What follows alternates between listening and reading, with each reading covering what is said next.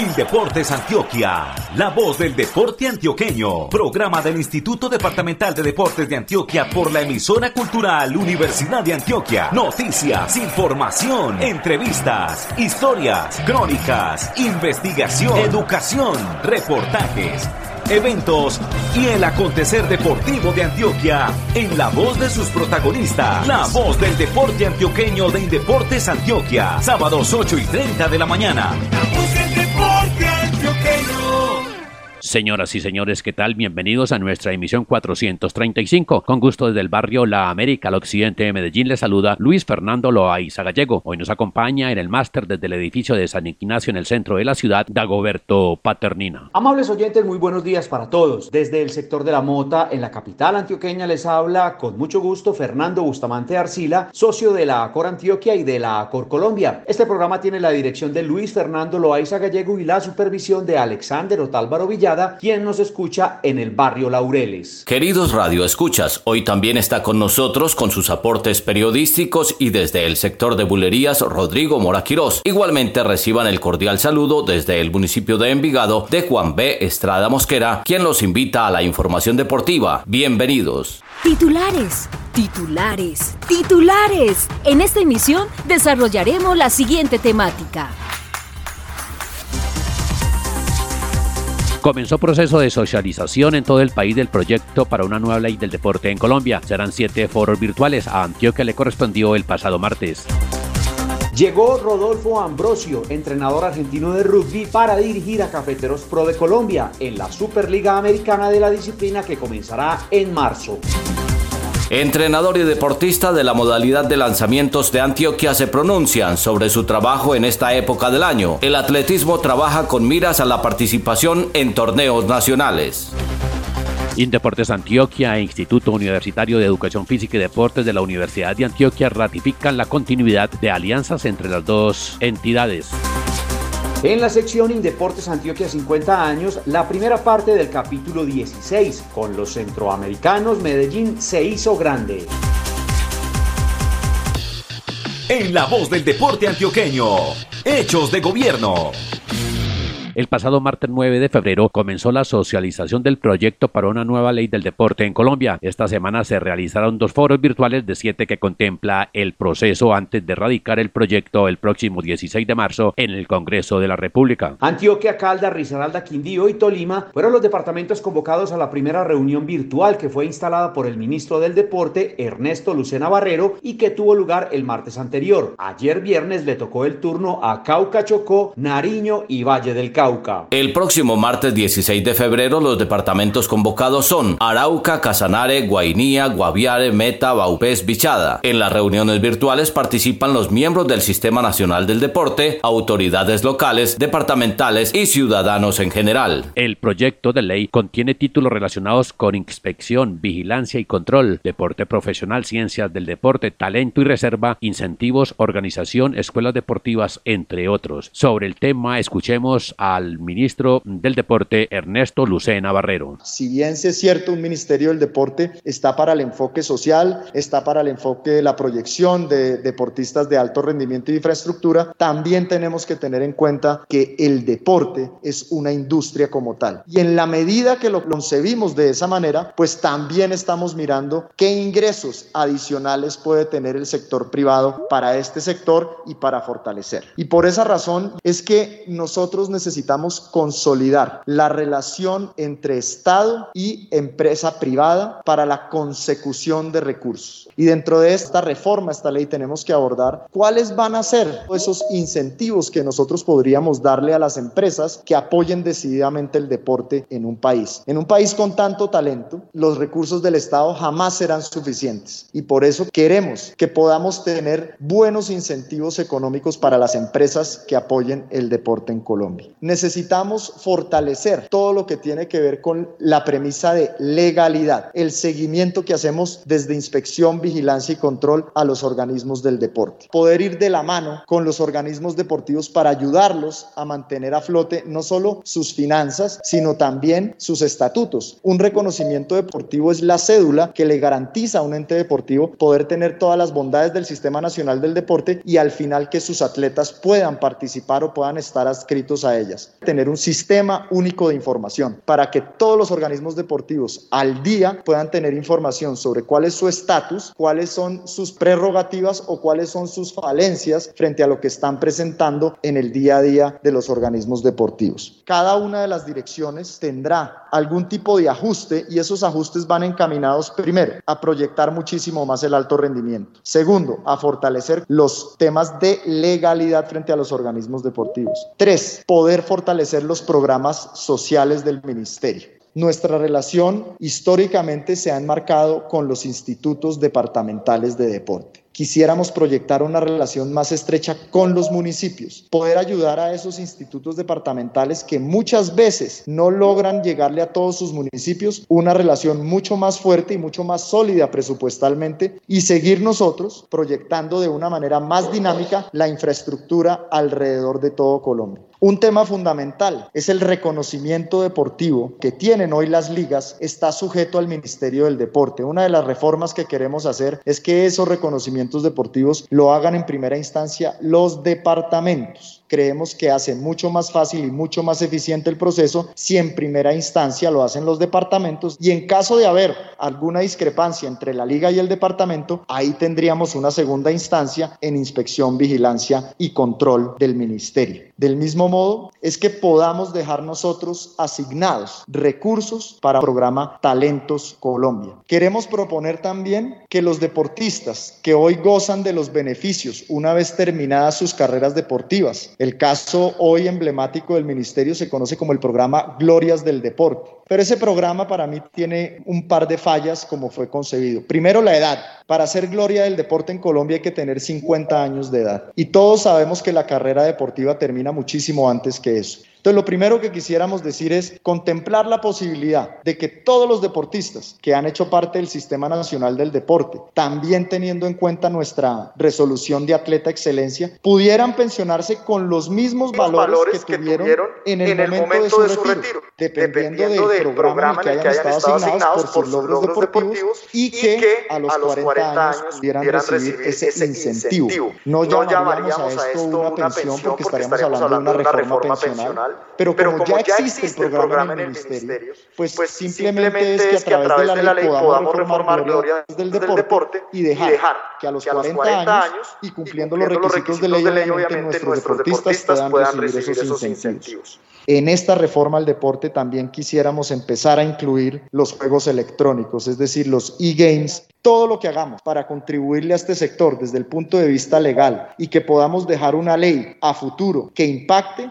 estamos seguros que va a ser en beneficio de esa Colombia que tanto anhelamos, de esa Colombia tierra de atletas que siempre, siempre nos está dando campeones en diferentes disciplinas deportivas. Escuchábamos al ministro del Deporte de Colombia, Ernesto Lucena Barrero, quien nos habló con amplitud de las bondades y beneficios que traerá al deporte la recreación, la actividad física y el aprovechamiento del tiempo libre de los colombianos, el proyecto para una nueva ley del deporte para el país. Para poder construir una ley inclusiva con bases fuertes y en beneficio del Sistema Nacional del Deporte, es importante acercarnos a todas las regiones y escuchar las voces de los protagonistas. Queremos contar con la participación de todos los colombianos, afirmó la viceministra Lina Barrera. En la apertura de los foros virtuales también estuvo el presidente del Comité Olímpico Colombiano, Baltasar Medina, quien se refirió a este proceso que está liderando el Ministerio del Deporte, pero que cuenta con el apoyo del Deporte Asociado Nacional. Escuchemos a Baltasar Medina. Para nosotros, desde el Comité Olímpico Colombiano, la reforma de la ley es una tarea aplazada de muchos años atrás que para nosotros reviste especial importancia. Como quiera que buena parte de los temas a reformarse dentro de la ley tienen que ver de un lado con la estructura del deporte asociado y de otro lado con las calidades de las personas al servicio de estas organizaciones del deporte. Este trabajo que se hizo en esta oportunidad, sin apartarnos de todas las cosas buenas que tiene la ley 181, lo que busca es justamente eso, modernizar este instrumento legal acorde con la creación del ministerio y con los momentos actuales y las necesidades del deporte colombiano. Pero es muy importante que los que vamos a participar en estos ejercicios tengamos presentes que la ley no la podemos mirar como la caja de Pandora, de donde vamos a sacar la fórmula mágica para resolver toda la problemática que tiene el deporte colombiano en los distintos subsectores. La ley no es más que una herramienta legal que nos facilita y legitima la gestión de quienes estamos llamados con nuestra actividad en cumplimiento de nuestras funciones y facultades estatutarias y legales dependiendo de si somos sector público o sector privado, tenemos como actores del deporte y como agentes del cambio. Por eso es muy importante que lo tengamos presente en las propuestas que vamos a hacer para que apuntemos a propuestas constructivas de un buen proyecto deportivo de ley para el deporte en Colombia, para no desgastarnos de pronto en casuística o en cosas que posteriormente podrán ser resueltos por la autoridad competente por la vía reglamentaria de la ley. Yo destaco desde el deporte asociado como bondades y adelantos de este proyecto lo que ya el señor ministro ha mencionado. Lo primero, el tema de la seguridad social de los atletas. Lo segundo, muy importante, la capacitación del talento humano al servicio del deporte, el estímulo de la investigación y la innovación en el deporte, la descentralización de algunas funciones como la del reconocimiento deportivo en cabeza de los entes deportivos territoriales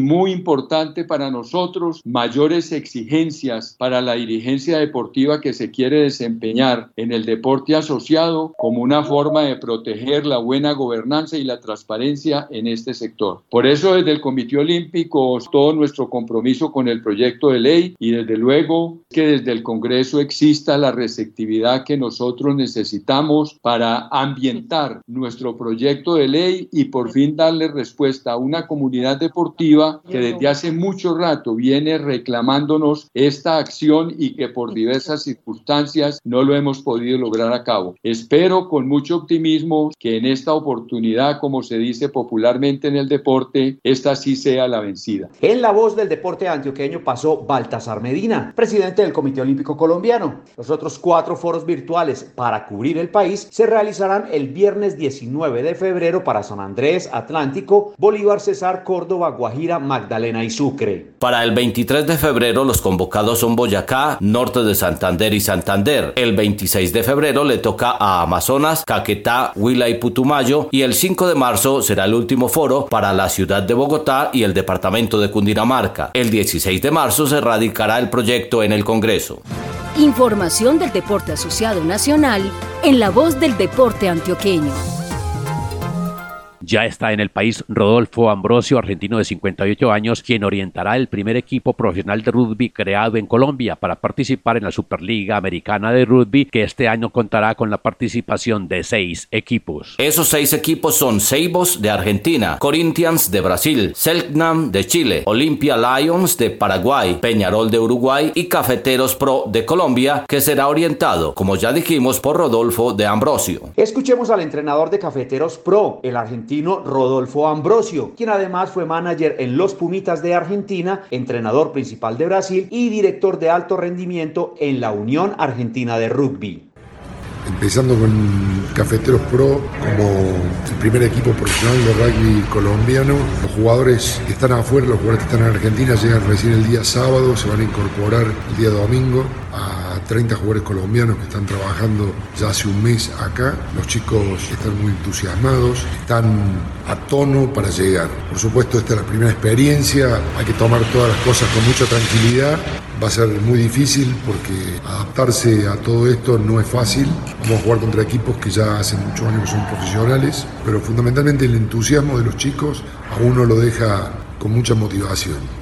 La Superliga Americana de Rugby comenzará el martes 16 de marzo e irá hasta el 15 de mayo. Se jugarán dos rondas de todos contra todos, semifinales y la final en dos sedes fijas, ambas por confirmar. Andrés Roberto Gómez Castaño, presidente de la Federación Colombiana de Rugby. Muy complacido con la llegada del profesor Rodolfo Ambrosio, un entrenador de gran experiencia, un entrenador que ha sido parte y ha sido entrenador principal de la selección de menores de 20 de Argentina, los Pumitas, coordinador de los centros de alto rendimiento en todo lo que es la Unión Argentina de Rugby. Con la llegada de él pensamos hacer y trazar una línea que nos pueda ir llevando paulatinamente a un paso al siguiente nivel de rendimiento Esto es una escuela de trabajo que lógicamente requerirá su tiempo, pero estamos dando, digamos, el primer ejercicio donde creemos que vamos en el camino correcto. También ahora, el 12 del mes de febrero, están llegando 10 jugadores argentinos, los cuales se suman para dar, digamos, esa fuerza al equipo profesional, al equipo Cafeteros Pro, hacer esa transmisión de conocimiento a través del mismo juego y el entrenamiento, y los 30 jugadores que en este momento colombianos se encuentran entrenando y que creemos que con esta actividad, pues lógicamente va a haber un nivel motivacional mucho más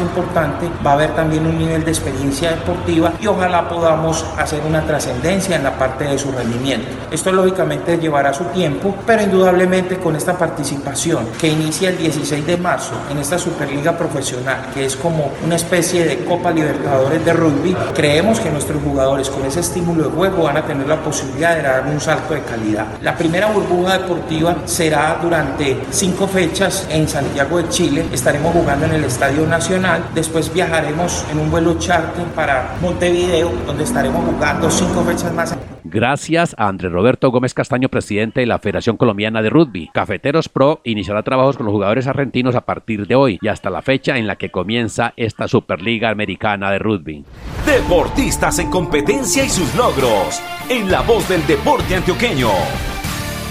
En esta sección tenemos dos invitados, un entrenador del deporte base, modalidad de lanzamientos y una deportista. Comenzamos con la atleta Yerlin del Carmen Mesa Palacios, a quien inicialmente le preguntamos cómo afrontó el año pasado el confinamiento por la pandemia, qué hizo y dónde. Al principio nos tuvimos que irnos a nuestros lugares de origen. Yo me fui para Turbo, pasé todo el año 2020 en mi casa con mi familia. Es un año de muchas pruebas para los entrenamientos, para el nivel emocional, porque uno no estaba acostumbrado acostumbrado a pasar tanto tiempo encerrados en la casa. Nos tocó afrontarlos, entrenar como podíamos, encontrar un espacio donde pudiéramos tan siquiera asimilar un poco de todo lo que hacíamos acá en la pista. Usted viene de ganar Juegos Nacionales. A hoy, ¿usted cómo siente esa condición física para mantener y mejorar? Ese fue un objetivo del año pasado, que era no perder toda la condición que habíamos obtenido durante el año 2019. Este año me siento bien porque de igual forma yo no paré, yo seguí entrenando, entrenando, más que todo la mente, que era lo que más podíamos hacer para cuando pasara todo esto y pudiéramos volver a competir, poder llegar mucho mejor como nos habíamos quedado en 2019. ¿Objetivos este año? Objetivo este año, el campeonato nacional, clasificar al suramericano mayor en Argentina y hacer el récord nacional, el lanzamiento del disco. Háblenos un poquito de la trayectoria suya deportiva. Comencé en Turbo en el 2010, he pasado prácticamente toda mi carrera deportiva allá. En el 2014 llegó Giovanni, comencé un un proceso con él, comenzar desde cero, aprendiendo cosas nuevas. Después de eso, se vino acá a Medellín como entrenador departamental y nos vinimos para acá. Entonces, desde 2016 estoy en ese proceso. Comencé siendo lanzadora de bala, obtuve segundo y terceros lugares en los campeonatos nacionales. En el 2018 fue la primera vez que quedé campeona nacional en lanzamiento del disco y desde entonces he sido la actual campeona nacional. En materia educativa, ¿usted está estudiando o qué más hace? Yo me gradué en el 2019 de Contaduría Pública. En esos momentos estoy estudiando Derecho, apenas comenzando, pero también a veces hago labores de contaduría. Muchas gracias a Yerlin del Carmen Mesa Palacios, atleta antioqueña, modalidad lanzamientos. Ahora el invitado es Giovanni García, entrenador de lanzamientos del departamento de Antioquia. Cuéntenos, Giovanni, cuál es el derrotero, la agenda con sus deportistas en estos primeros meses del año. Este año empezamos con los protocolos de la pandemia, trabajando con los chicos, con el profe Noraldo. Tenemos un grupo bastante grande en todas las áreas y fortaleciéndonos cada vez en las áreas donde tenemos pues como falencia para ir pues fortaleciendo para los próximos pues eventos que se van a presentar pues en el país. ¿Cuáles son los eventos que ustedes tienen como detectados pues al menos en estos primeros meses con miras a los grandes compromisos? Lo que sacó la federación eh, ahora el primer evento que nosotros tenemos es la Copa Nacional del Lanzamiento, el pensado es ir pues allá a ese evento, después sigue los Grand Prix y el nacional pues mayor que es el objetivo de todos los atletas mayores pues. Con respecto a la deportista Yerlin, ¿qué nos puede decir después de Juegos Nacionales, después de un año y poquitico de pandemia, cómo está ella con miras a consolidar su proceso? En estos momentos estamos trabajando para los objetivos que tenemos propuestos con ella, esperemos que esos objetivos se cumplan. Aquí estamos volviendo otra vez a retomar porque eh, presentó la pandemia, se tuvo que desplazar a Turbo, ya duró casi todo el año allá, entonces apenas estamos volviendo como a retomar pues los entrenamientos con ella. Con ella empecé del 4 de enero a trabajar con ella, empezó trabajando directamente en Turbo hasta que se desplazó y empezó comenzamos a trabajar acá. Escuchamos a Giovanni García, entrenador de atletismo, modalidad de lanzamientos del departamento de Antioquia. A él le estamos deseando muchos éxitos con sus deportistas en su preparación y presentaciones durante el año 2021. En la voz del deporte antioqueño, al aire y en su radio, un tema de interés.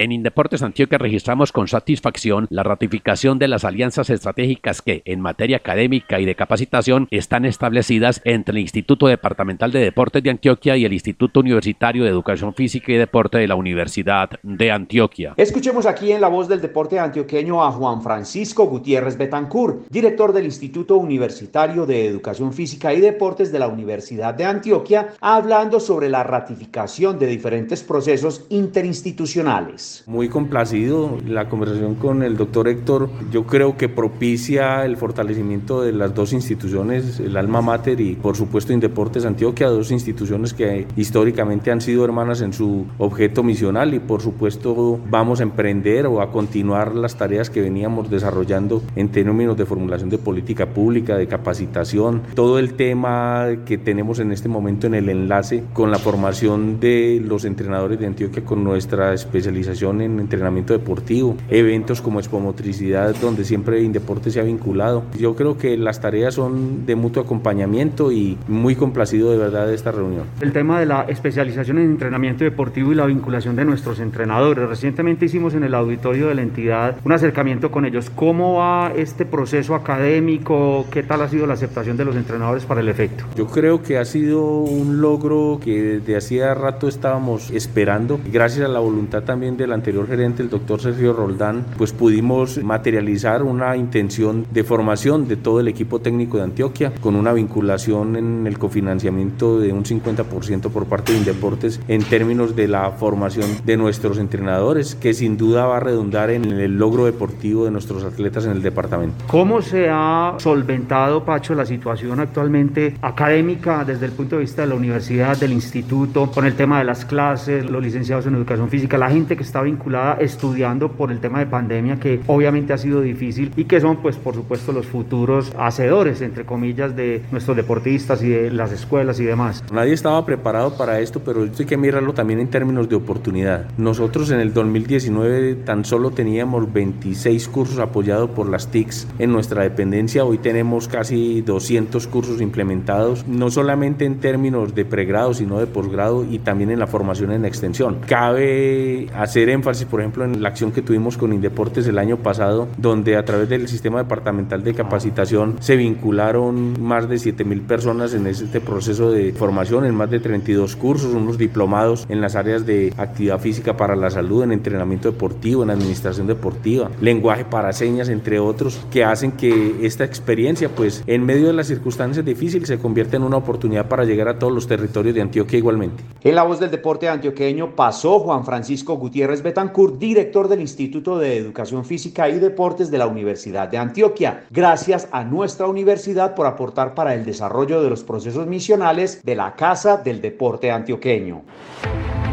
Indeportes Antioquia presenta 50 años de vida.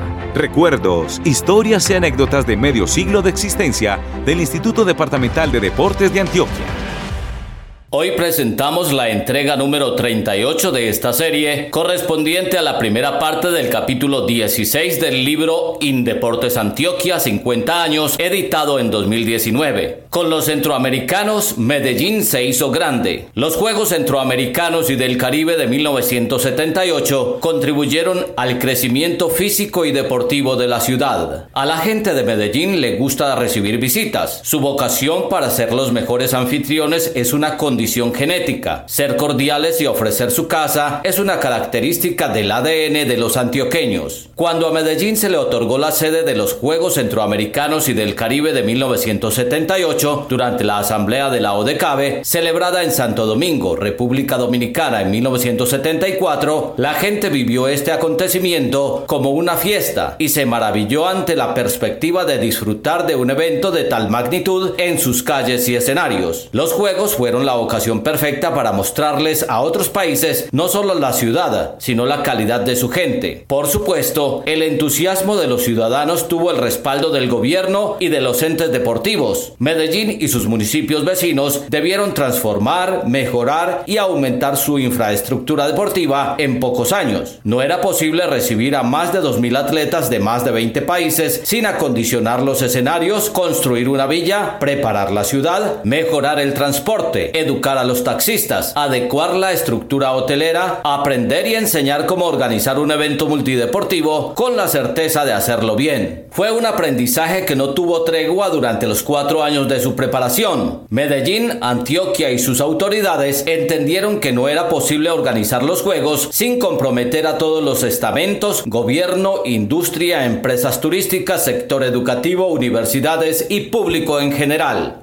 Comillas, teníamos unos escenarios la mística y entrega de la ciudad y la ciudadanía. Los Juegos eran y fueron un compromiso de todos. Cierro comillas, así lo reseña Julián Pérez Medina, quien dirigió las comunicaciones de los centroamericanos y del Caribe de 1978. Este periodista, al final, entregó el libro oficial que resume cada acción, cada marca, cada atleta presente en Medellín en aquellas justas. Ejemplo de esa mística fue la forma como se financió el certamen. Se consiguieron recursos del municipio de Medellín, el departamento de Antioquia, el gobierno nacional y la empresa privada. Aportes que sumaron finalmente más de 500 millones de pesos. Un detalle valioso. Hoy, 41 años después de los Juegos Centroamericanos de 1978, hacemos aquí un paréntesis para recordar que el libro se editó en 2019, queda como recuerdo un hecho destacable. Abro comillas, se puso como bandera que los Juegos tendrían como escenario un país de libertades, y son 18 libertades las que están consagradas en Colombia. La libertad individual, de conciencia, de justicia, de testimonio, de cultos, de empresa, de enseñanza, de enajenación, de prensa, de profesiones, de sufragio, de poseer, de inventar, de donar, de comunicación, de formar compañías, de hacer peticiones y de reunión. Con estos juegos Colombia rinde tributo a todas las formas de libertad, escribió Pérez Medina en su libro en 1980. Además, dice el periodista en su escrito que al ratificar que Colombia recibiría los Juegos, siendo un país pacífico y respetuoso, los demás países vendrían confiados y seguros. Los Juegos Centroamericanos y del Caribe son el evento multideportivo regional más antiguo del mundo. Se realizan desde 1926 y agrupan a los atletas de países ubicados en América Central y aquellos con influencia del Mar Caribe. Al final, Medellín recibió entre el 7 y el 22 de julio de 1978 a 2.605 atletas de 21 países y 19 disciplinas. El deporte como plataforma. El reto de organizar con excelencia los Juegos Centroamericanos y del Caribe tuvo un doble propósito. Fue la ocasión para mostrarse ante el continente y sobre todo representó el punto de partida para enfocarse en políticas de apoyo al deporte, su promoción, su infraestructura, el desarrollo de las ligas. Sirvieron para formar atletas de alta competencia, tal como lo hizo el Valle del Cauca en los Juegos Panamericanos de 1971 en Cali. Todo ese esfuerzo económico gubernamental fue la plataforma para ponerle un sello de progreso a Medellín y a sus municipios vecinos, enfocado en la construcción y mejoramiento de los escenarios ya existentes, reformas y construcciones para promover mayor interés y más dedicación por parte de los atletas locales, entre muchos otros beneficios. Para recibir los Juegos, los municipios de Medellín, Bello y Envigado empeñaron su palabra y su capacidad para consolidar unidades deportivas que aún hoy son ejemplo por su funcionamiento en favor de los atletas. Entre las obras más significativas que se hicieron para los centroamericanos están en el estadio Atanasio Girardot se construyen la pista atlética y la tribuna alta en el sector oriental, además de nuevas cabinas para prensa y radio y se mejora la cancha. Se construye el estadio de atletismo, se remodela el coliseo de baloncesto, mejoras en el diamante de béisbol, renovación del velódromo, renovación de las piscinas, se construyó el diamante de softball, se hacen nuevas canchas de tenis. Los juegos significaron una remodelación total de lo que se llamaba el Parque Recreativo Atanasio Girardot, cuyos escenarios en su mayoría tenían más de 25 años. Autora del texto original, Esperanza Palacio Molina, comunicadora social periodista.